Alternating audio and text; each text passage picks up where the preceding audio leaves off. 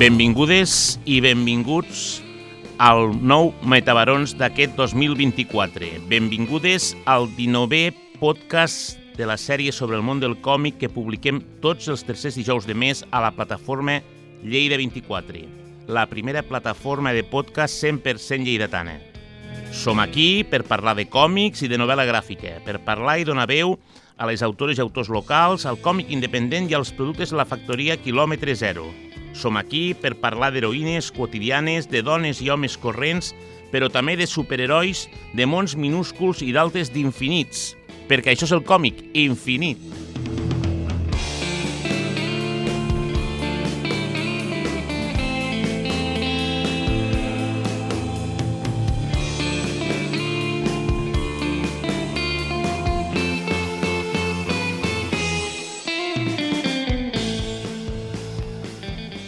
En aquest primer Metabarons de l'any no ens estem ja de romansos i veient com pinta aquest 2024, que pinta super hard, no descarteu que se'n vagi tota la merda, parlarem d'un dels nostres temes preferits dins del món del còmic i la novel·la gràfica, la ciència-ficció distòpica. I concretament ho farem analitzant dos obres mestres d'aquesta ciència-ficció distòpica i el terror que diríem no us podeu perdre. Old Life i Upgrade Soul. Després en parlarem més detingudament perquè ho farem conversant amb una de les nostres grans referents en el món del còmic actual, especialista en tot allò que tingui que veure amb les teories post- i transhumanistes, bàsicament allò de la possibilitat de prescindir del cos físic per cercar noves realitats i nous horitzons, i de que alguna cosa no acaba d'anar bé, gens bé. Vinga, va, agafeu-vos fort. Avui als Metabarons, de nou, Caterina Valentova.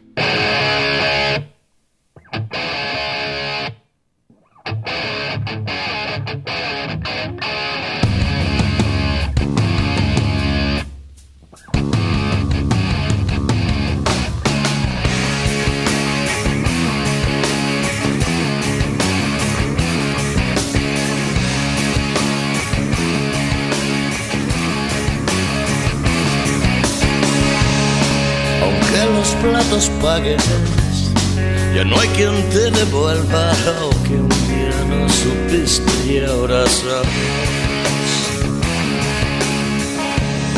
De nuevo carnavales y tú ya ni te acuerdas de que aquí se entra pero no se sale.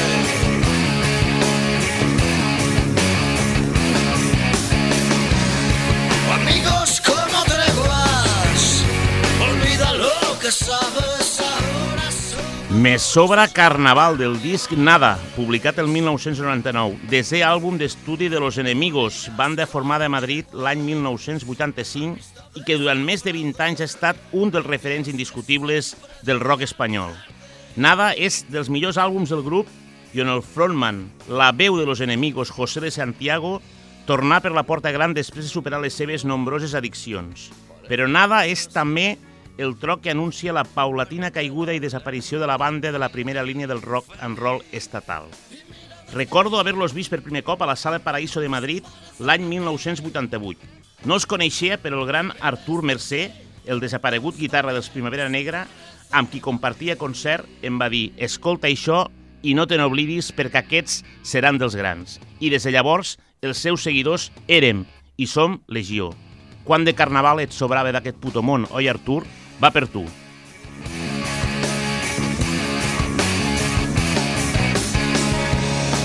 Y cuando todo acabe, yo no quiero una piedra encima de mí, solo quiero tierra.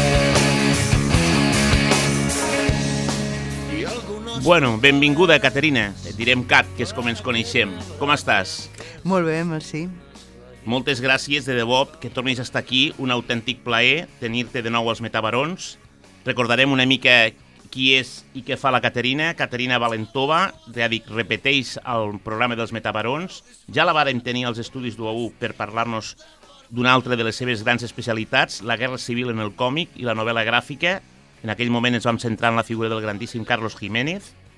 Caterina Valentova, professora associada al Departament de Llengües i Literatures Estrangeres de la UDL, on ensenya literatura comparada, autobiograf- autobiografia i escriptura creativa. Traductora del txec al castellà, llicenciada en filosofia anglesa i francesa, Compagina aquest treball amb les classes a l'ensenyament secundari i batxillerat i actualment és la coordinadora d'un equip ICE de la UDL sobre còmics d'educació al qual tinc el plaer de pertànyer. Nascuda a la República Txeca, la seva és una tasca de recerca i difusió del còmic i la novel·la gràfica especialment centrats en l'envelliment i el post-transhumanisme. I per això avui la tornem a tenir aquí. Com hem dit, parlarem de dos novel·les gràfiques que heu de pillar sí o sí si us agrada el tema de la ciència-ficció, les societats distòpiques i el terror, diguem-ne, psicològic. Primer que res, agafeu paper i llapis i apunteu. La primera es, es titula Old Life, de Joseph Falson, dibuix, i Thomas Cadenet, guió, que l'editorial Dibux va publicar l'any 2019 a l'estat espanyol. Per a, molt, per a molts, un referent del còmic de ciència-ficció moderna. I l'altre seria Upgrade Soul, Deathrack Lightan, publicat a l'estat per norma editorial l'any 2022. Recordeu, All Life i Upgrade Soul. A partir d'aquí, el que farem avui és una mica amb la, amb la CAT, parlar del per què, la importància d'aquests dos còmics quan es parla de ciència-ficció, de distòpia i de, i de post-transhumanisme i parlar una mica de les curiositats de dues obres que són, diguéssim, capdals en la ciència-ficció moderna dins del còmic. Comencem per al Life. Cat, explica'ns una mica de què va, perquè la gent que ens escolti pugui saber el per què mm -hmm. és tan important. De què va la Life? Uf, doncs... Resumint, eh? Clar, evidentment. va de moltes coses, eh, però principalment explora la idea de tenir un món alternatiu, ja que el nostre present ja ens l'hem carregat i es tracta d'un món utòpic on podem eh, prescindir de la nostra corporeitat, és a dir, reduir-nos a la nostra consciència o, si em permets dir, la, la nostra essència i existir allà sense el patiment, sense les malalties, el dolor eh, o la mort. Molt bé. És, és a dir, és una obra que s'endinsa clarament en el món virtual, per dir-ho d'alguna manera? Totalment. Totalment. Alt ve d'Alternative Life eh, al núvol. Però va, diríem que va més enllà de les referències òbvies que tindríem en el cap en aquest moment quan parléssim del tema de ciència-ficció i realitats alternatives, que en el meu cas, per exemple, seria Ready Player One i Matrix. Oh, i tant. Uh -huh. Explora, eh, sobretot, eh, doncs, la teoria transhumanista, eh, és a dir, buscar superar les limitacions biològiques i potenciar les capacitats humanes eh, com allò de no morir mai, eh, ser superintel·ligent i resistent eh, bàsicament se centra en la fusió dels humans amb la tecnologia per arribar a alguna cosa similar que, que, que, que el superhombre de Nietzsche, no? superhome 2.0. Llavors això ens porta eh, al tema de la intel·ligència artificial i l'enginyeria genètica i altres disciplines per a avançar en la condició humana eh, i de fet d'això tracten les dues novel·les gràfiques de les quals parlarem avui eh? una mica d'això. Molt bé. Bàsicament, al, al live són dos protagonistes, no sé si el pronunciaré bé, eh, Josian i René. Uh mhm. -huh.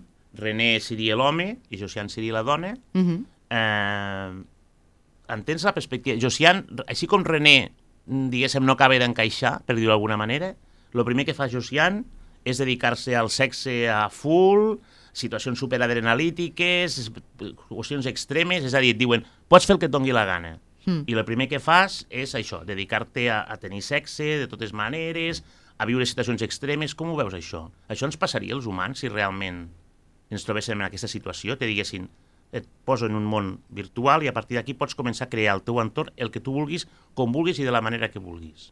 Mm. Doncs, eh, des del punt de vista de, de la protagonista, Eh, jo crec que ella eh, el primer que, que fa és, és, és provar on estan els límits, no? perquè no se pot acabar de creure eh, que els límits no existeixen, que tot el que pot pensar, tot el que li pot passar pel cap pot eh, esdevenir realitat. Llavors, eh, l'home està com una mica més prudent i, i ella va a saco, no? El primer que fa és, bueno, aquí està massa buit, eh, anem, anem, a, anem a portar gent. I llavors com ho faig? Uh, no, doncs penses i, i, i te transportes a una platja no? i allà està abarotat de, de gent. I el primer que fa és tocar el membre a un, a un noi que la, que la envia a mig, a mig oceà allà d'una bufetada. No? I llavors és quan la veu dels científics eh, que regulen una, me, una mica eh, aquest món alternatiu eh, li, li diu mm, consentiment sobretot amb consentiment. Eh? Tenim aquí un, un comitè ètic i, i s'ha de demanar consentiment. Llavors, la noia no, no, no, no, no, no dubta, no? Diu, et, et puc tocar el membre? Clar, i doncs ahir anem. Mm -hmm. cal, cal dir, evidentment, que All Life, és, per començar, és un còmic, eh, una novel·la gràfica per adults, mm. on hi ha escenes de sexe explícit, però s'ha de dir que amb, amb, diguéssim, els autors tampoc n'abusen, ni tampoc abusen de l'estètica de, de, de que tot és com a, com a real. És, és a dir, diguéssim que hi ha escenes en el moment que toquen, però és veritat que, aquest, que la protagonista, diguéssim, el primer que fa és buscar pues, la satisfacció eh, corpòrea i personal. Jo, mm -hmm. eh, però repeteixo, eh, és, és un còmic eh, que sap dosificar els escenaris, que sap dosificar els personatges, però bueno, estaríem davant de què? Una mena d'Adam i Eva sense limitacions de cap mena? Doncs es podria dir així, sí, almenys d'entrada. Eh, els ingredients els tenim allà, no? dos individus, un home i una dona, i un paradís artificial eh, en la missió de preparar-lo per rebre la resta de la humanitat.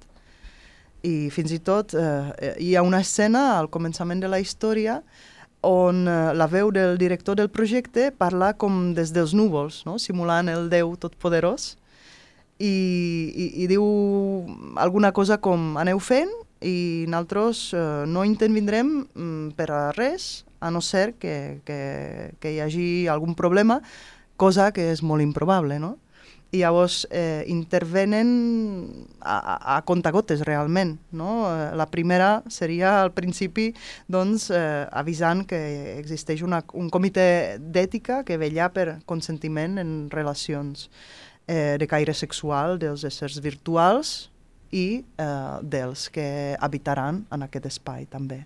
No? I, i vaja, va, va molt de sexe, ja que estem, no? I sexe, però sexe consentit per totes les parts implicades, clar. això sí. Perquè, clar, quan pots, però quan pots tenir tot allò que imagines, mm. no sé, val la pena viure? Quin objectiu marques a la vida? Perquè també és una mica la filosofia del còmic, no? Mm. Que dius, tot el que en principi pugui imaginar-me es farà realitat. Què fas? Què desitges? Què vols? Quin és el teu objectiu? Doncs primer eh, intentes satisfer el que tens en ment, no? Tot el que te rondava, doncs eh, algú tiraria per lo material, altres per allò intangible, no? I cadascú mm, intentaria mm, trobar el, el, el, el que no ha pogut tenir no? en, en, en el món real, però a l'hora de la veritat això, eh, això ens anestesia no? una mica perquè eh, hi ha un, un moviment filosòfic que diu que el, el desig és el, és el motor no? de, de, de, de la nostra vida i que ens fa tirar endavant. I si ja ho tens tot, llavors què? És la gran... Trobo que és una de les grans preguntes d'aquest còmic, del... mm. eh, perquè en realitat és, com seria com el somni, és a dir, a vegades penso, des, després de parlar amb la Cat i de, de, de recordar-me d'un còmic que em vaig llegir no fa molt de temps, però que, que em va entusiasmar, penses al final el, el que t'està descrivint és com una mena d'estudi sobre l'essència de la humanitat, allò de ser feliços i infeliços alhora, no? I és una mica també el, el paper de, del noi, no? Que, que, que no acaba d'encaixar de, en aquest món, no acaba de saber exactament cap on mm. va, com ho veus? Exacte, i, i, i molt més, no? A, a poc a poc va despullant eh, la nostra essència com a humans. Eh, primer, que, que som uns cagadubtes, això eh, d'entrada, perquè encara que ens diguin ala, aquí teniu eh, un món eh, on tot és possible, eh, on podeu obtenir tot el que desitgeu, només hi cal pensar, i resulta que això finalment eh, ens sembla estrany, que, que, que està malament, no? massa fàcil, massa, massa irreal. I volem aquesta realitat, no? la, la que hem abandonat per una cosa millor però eh, eh, i això passa en l'obra, que tiren enrere, no? Eh, troben a faltar doncs, eh, necessitats físiques, biològiques, fisiològiques, eh, pixar, mear, correr-se, els sorolls de la ciutat, perquè tot és molt, molt irreal, molt, molt buit i, i, i estrany. O sigui, tu creus que el Life és una obra clarament distòpica? Clarament distòpica eh, segons com es miri. Clar, a veure, l'univers paral·lel s'ha creat perquè dins del present ja no es pot viure. Eh, estan, eh, si, si t'has fixat, eh, eh, estan els, els altres personatges que estan com dins d'un laboratori amb una bombolla, tenen un espai on poden respirar i, i, i, i poden eh, tenir el que se poden pagar, no? també, eh, perquè algú disposa d'una bombolla més, més gran que l'altre, i, i, i doncs la humanitat vol avançar i, i ara té una possibilitat. Ara, ara eh, la idea és molt interessant perquè el preu eh, és assequible, es poden, es poden permetre, eh, i la vida biològica doncs, deixaria d'existir, que per altra banda això seria el preu massa alt no? de pagar, perquè, clar, si eh, aquesta, aquesta gent viu en una realitat virtual, en un món on, on, on tu pots tenir el cos que desitges i, per tant, eh, pots, pots fins i tot imaginar-te els, els, els bebès que tinguis, no? Pues, s'ha acabat. Ja, ja reproducció com a tal s'ha acabat. I, I això jo crec que és un, un cost massa elevat. La natura eh, aniria per una banda i, i la humanitat 2.0 per l'altra, no? Eh, li diuen eh, desencarnació en l'obra. Llavors, abandonar la, la nostra condició d'humans.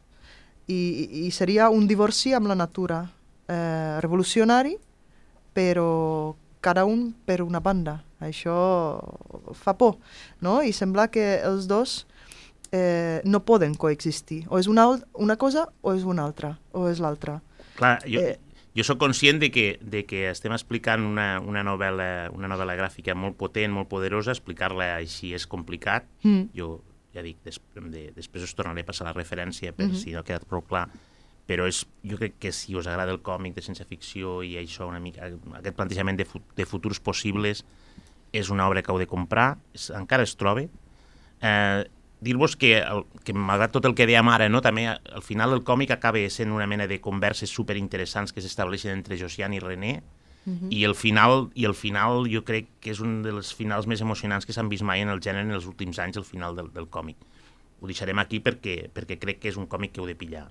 Però a, a, a tu, Cat, eh, especialment aquesta obra t'interessa per tot això que hem dit, la vas a pillar perquè algú et va passar una referència, és una novel·la gràfica de personatges perquè és, és un estudi, una crítica sobre la societat actual, sobre la dependència de les màquines, el, sobre el pla immediat, la droga, 100% adrenalina i tal. Per, per què et va interessar aquesta obra? Per què t'interessa? Mm, una mica de, de tot el que dius, eh, però sobretot m'ha fet pensar eh, doncs en la societat actual, el poc que, que aguantem esperant i que, que no ens aturem i que ens tornem massa apàtics i ens costa sentir de veritat. No? El, eh, el René té molts, molts problemes de sentir i, i molts problemes d'imaginar el què ha de crear. No? De, és, és una mica la responsabilitat. Soc el pioner, sóc el primer, però també vull saber el que realment vull, no? va més enllà. I llavors també eh, aquesta immediatesa, no? que vale, penso i ho tinc, eh, genera expectatives de respostes ràpides i resultats instantanis, no? i això pot causar eh, encara més ansietat, de fet al René li passa, i, i, i frustració no? quan les coses no passen ja. I és clar que també afecta la manera de gestionar les nostres relacions i, i, i les nostres decisions, buscant aquesta gratificació immediata en lloc de processos més reflexius, no? Som una societat d'usar i tirar, rotllo Joslan. És curiós perquè també, i jo ara segueixo, diguéssim, aquí la Cat, diguéssim, ens eleva el, el, el, perquè són, és un còmic que té moltíssimes lectures, moltíssimes capes, no deixa de ser un còmic superpotent, un còmic amb, amb, amb, amb, una, amb una il·lustració que recorde moltíssim a Moebius, si sou fans de Moebius, jo, vaig, jo bàsicament me la vaig comprar per això, després vaig descobrir una mica tot un sumón que amagava, però no se'm va ocórrer mai poder, poder fer un programa un podcast sobre còmic, perquè fins que no trobes algú com la Cat que una mica et situe, i no només el que t'està explicant la història del còmic, sinó tot el que se suposa que porta a més a més, eh, una part molt bona és que al final aquest còmic tampoc... No hi ha una moralina final, no hi ha allò no hi ha un... un cada, cada un pren, se pren el, cada lector reflexiona com vol la història que t'explica i això és una cosa que trobo que està, és molt interessant. eh, perquè és una obra que et, et descol·loca constantment, hi ha molts girs de guió, però eh, en principi no, no te dona un amor a la línia final, sinó tu te treus el, el, el, teu, el teu mateix, diguéssim, mm missatge, per dir d'alguna manera. El bo, el bo és, és, és, aquest puntet d'esperança, de, de, no? perquè diuen, quan arriben els primers eh, visitors, són els, els més rics, i diuen, s'acaba la riquesa, s'acaba els títols, aquí som tots igual, no? Aquest, aquest món on tots es, som iguals, doncs és, és com una, una, una mica de... doncs anem a, anem a fer alguna millor, no? No, no separar tant per, per, per riqueses, per, pels títols, per com has nascut. Molt bé. Doncs ja tenim el primer, hem parlat una mica del primer, el live, després tornarem a donar la referència a l'acabar. Anem amb el segon. Upgrade Soul. Què ens explica? Té una certa semblança amb el live? Mm -hmm. eh, les dues tracten eh, la mortalitat i, i la imperfecció humana. Eh, va en contra de la natura, i es pensa que el futur de la humanitat és precisament sortir de la natura, superar-la. No? Llavors, el Upgrade Souls, eh, hi ha una parella de gent gran que signa un contracte per ser els pioners en un experiment que hauria de rejuvenir-los i millorar les seves capacitats tant físiques com eh, psicològiques, intel·lectuals, i així també allargar la seva vida a uns 80%. Llavors, eh, l'home viuria, ten, tenia una expectativa de vida una mica més curta, però la dona podria arribar fins a 200 anys. I llavors eh, ells ja tenen cossos decrèpits i pateixen els mals de la bellesa, no? la pèrdua de memòria, hipertensió, astigmatisme, diabetes, i aquest experiment doncs, eh, podria, podria curar tot això. No? I, I els ha promès que els seus cossos 2.0 es eh, quedarien doncs, amb, amb un nivell superior i serien els primers. Llavors, però clar, hi ha el puntet aquest distòpic no? de terror, que aquest experiment no surt bé del tot, i, eh, i resulta que eh, aquest, aquests cossos alternatius, aquests cossos millorats, s'aturen en estadi evolutiu de 10 setmanes. Són com uns, uns fetus, unes patates. I diu patates perquè realment són patates, tenen forma de patata. Sí, tenen amb, forma de amb, patata, però amb, en principi és... Amb bracets i cametes, eh? Sí, en principi és, és, un, és un fetus, no? Així, però, però gran, en, en, en, en, en, en gran. I, i llavors, eh, clar, aquestos, aquest, aquests éssers deformes coexisteixen amb els altres Vale? I llavors eh, tots dos són conscients i tots dos són conscients de, de, de representar una sola identitat però desdoblada. I llavors obre moltes preguntes, això. Um, en principi parlem d'un còmic d'obsolescència no desitjada, d'envelliment no volgut. Això no és nou, en principi. És un, aquest és un tema que s'ha tocat bastant. Mm, exacte, no és nou. Des del Sant Grial, la gent busca la immortalitat i l'eterna joventut. I, però si mires el reflexe d'això en la ficció, sigui literatura, cine o els còmics, eh, mai no acaba bé això. Sempre hi ha com, com, eh, com, com una mena de, de, de, de càstig, no? L'envelliment costa i, i no està de moda. Eh, només cal mirar els famosos com intenten eh, aturar el pas del temps amb cirurgies plàstiques i tota mena de tractaments anti-aging i, i, i això d'envellir de, s'ha de saber fer, no? És una mica el contingut que estem treballant al grup de recerca a la uni, que va precisament d'això, de, de l'envelliment eh, conscient. Clar, aquesta novel·la diria que conté... He de dir que aquesta novel·la no me l'he llegit, aquesta novel·la l'he descobert a través de les referències de, de la CAT, però la tinc apuntadíssima, però diria, després de, de, de veure, de buscar-la, de fer recerca una mica sobre el contingut, sí que diria una mica el que parlàvem, no? No sé si en, entra dins els estàndards del còmic de terror, però jo m'ha semblat dir que sí, és un terror eh, per d'alguna manera psicològic i tal, però, però sí. S'ha de dir que quan veus les patates aquestes, eh, no, no, a mi, a mi em va recordar una mica la criatura aquella de, que, va, que va parir eh, era Sir Hit David Lynch, no? que no, és, no, és, no són ben monstres, però és aquella sensació de... Tenen una, no sé si per la construcció mateixa del, del, del, de l'ésser, no? per aquella naturalitat no natural realment fan, fan com a por, tenen aquella sensació de terror. És, és allò del, del, del, dels els clitxers clàssics del gènere, no? l'experiment científic que fracassa i el resultat és el body horror, no? allò un cos... Et, et, et resulten repulsives les patates, eh, aquestes, per dir-ho d'alguna manera? Sí, una mica sí. Eh, semblen viscoses i, i, i, i en lloc de les cordes vocals les havien de treure perquè no, no van poder tirar endavant i tenen un modulador, llavors la veu també és com robòtica i, i, i, i tot això, doncs, eh, sí, eh, eh, la fealtat, la monstruositat hi és, no? Eh, clar, eh, és, és això, que eh, jugué amb una dicotomia perquè eh, els, els, els suposats monstres eh, són molt més superior moralment, eh, físicament, intel·lectualment, però no tenen la semblança als humans.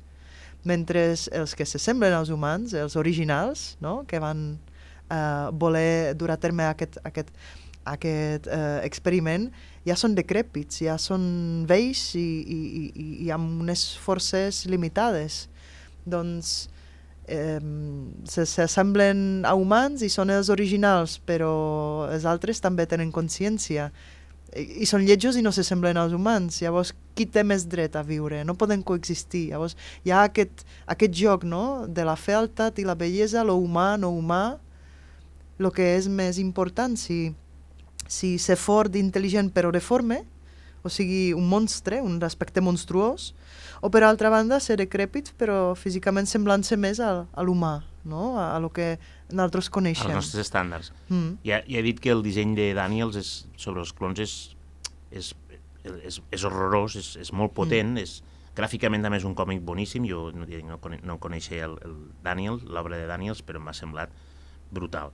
Mm, no és només un còmic de dos protagonistes humans amenaçats per monstres, eh? hi ha una sèrie de converses que s'estableixen entre tots que, que passa una mica com hem comentat abans al live. Té, diguéssim, una primera capa que podria ser, diguéssim, entre cometes, més superficial, d'una història realment terrorífica, no? De, de, al final són dos persones grans amenaçades per les seves pròpies personalitats convertides en monstres, o al revés, els monstres que no deixen de ser fruit d'un experiment amenaçats per, les, per, per, per la naturalesa que els va crear una mica, mm. però, però diguéssim, el còmic, com ha passat, com comentàvem abans amb el live, va molt més enllà i té molt més missatges. Però a tu aquesta obra especialment per què et va interessar?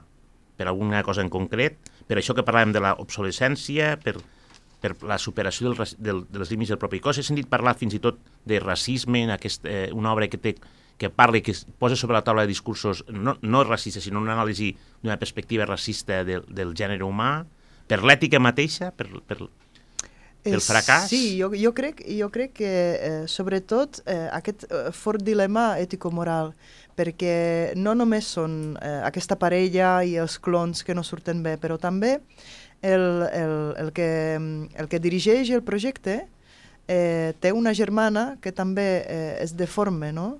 Eh, té una cama no ben desenvolupada, mitja cara, eh, la té amagada en una, en una habitació. Ah, no sabia. Sí, sí, llavors, clar, ell diu, no, no, no, és que eh, no ha sortit bé, el, però el, eh, el, la seva idea és eh, fer a, aquest experiment, eh, provar-ho amb, amb alguns eh, guineapics, no? els que ho provin, i si va bé, doncs fer-ho amb la seva germana per curar-la, no? per, per donar-li un aspecte humà, però clar, això és molt superficial, perquè ella el qüestiona i diu, doncs no, no ha anat bé, com?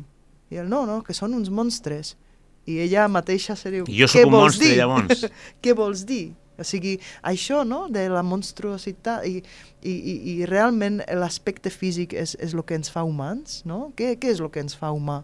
Eh, és, eh, naixem ja amb una personalitat, eh, amb, amb, amb, o, o, la nostra personalitat s'està formant eh, mitjançant les experiències, mitjançant el context, no? Tot això eh, és, és eh, aquesta reflexió sobre, sobre el que predica la teoria posthumanista.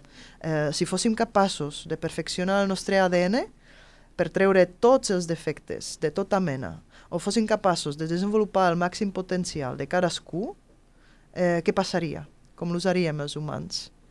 No? Per, pel bé de la societat o el benefici individual? Perquè això també és, és, són teories que venen i van no? que, que uh, uns diuen que som essencial, essencialment dolents eh? I, i altres que no, que no, que és la societat que ens corromp. Llavors, eh, què és el que, lo que, lo que passaria? No? De fet, la història està plena de la voluntat de trobar la manera de superar-nos com a raça humana i, i de millorar-la. No? Des del naixement eh, eh, d'aquest moviment eh, eugen, eugenèsic, no? que volia eh, millorar la raça humana eh, per treure no, els defectes fins a les modificacions genètiques, que, que, que ja, ja en tenim. El que passa que eh, el comitè d'ètica doncs, ens, en, ens frena una mica els peus. El comitè d'ètica eh, que portem tots dins o el comitè d'ètica... Eh... Eh, real, real. Ins, institució, institu sí, com a institució, perquè clar, eh, el, el, el, els clons ja s'han fet, ja s'han fet. Jo m'he quedat l'ovella moli, sí? N'hi ha, ha, ha, ha, ha més de clon. De ah, se, se rumoreja que, que sí que han fet algun clon humà, el que passa que està prohibit. No? I a la, a la, al, al llibre, també, a la novel·la gràfica, surt eh, primer un experiment amb un gos, que un gos que no podia menjar per si mateix, no podia caminar, i ara era un supergos.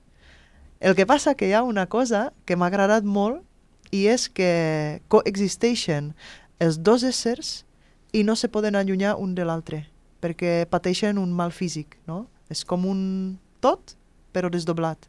Llavors, no tenen eh, com, com possibilitat d'obrar per si mateixos. D'alliberar-se de, d'alliberar-se de l'altre. Sí, sí, sí.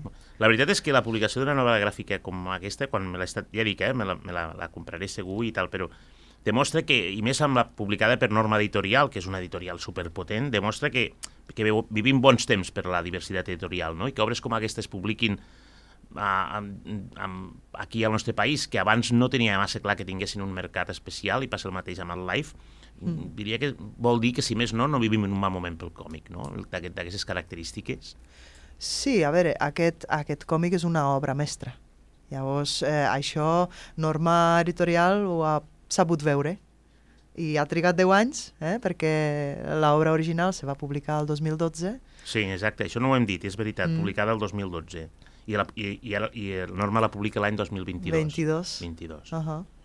Molt bé, doncs ja ho tindríem. Deixeu-me fer l'últim apunt. Recordeu, si us agrada el còmic eh, distòpic i de terror, però amb un rerefons i, una, i diguéssim una, un contingut d'aquests que fan pensar i repensar, eh, Alt Life, de Josep Falson, el dibuix i Thomas Caden, el guió, publicat per l'editorial Dibux l'any 2019, i Upgrade Soul, de Drake Lighton, publicat a l'estat per norma editorial l'any 2022, tot i que és una obra del 2012. Si no, si no s'han agafat ganes de comprar-lo, potser els distòpics sou vosaltres. Eh, acabem. Fins aquí el 19è podcast dels Metabarons per a la plataforma Lleida 24 i la Bona Gent d'UOU Ràdio. Gràcies, Caterina Valentova, per haver compartit aquesta estona amb nosaltres i per la teva saviesa, un autèntic plaer. Gràcies i bona lectura. Gràcies a totes i tots. Acabem el programa amb un darrer record per una de les grans dibuixants dels anys 80, Trini Tintorer, que ens va deixar el passat 17 de gener. Siguis on siguis mestre de llarga vida al còmic.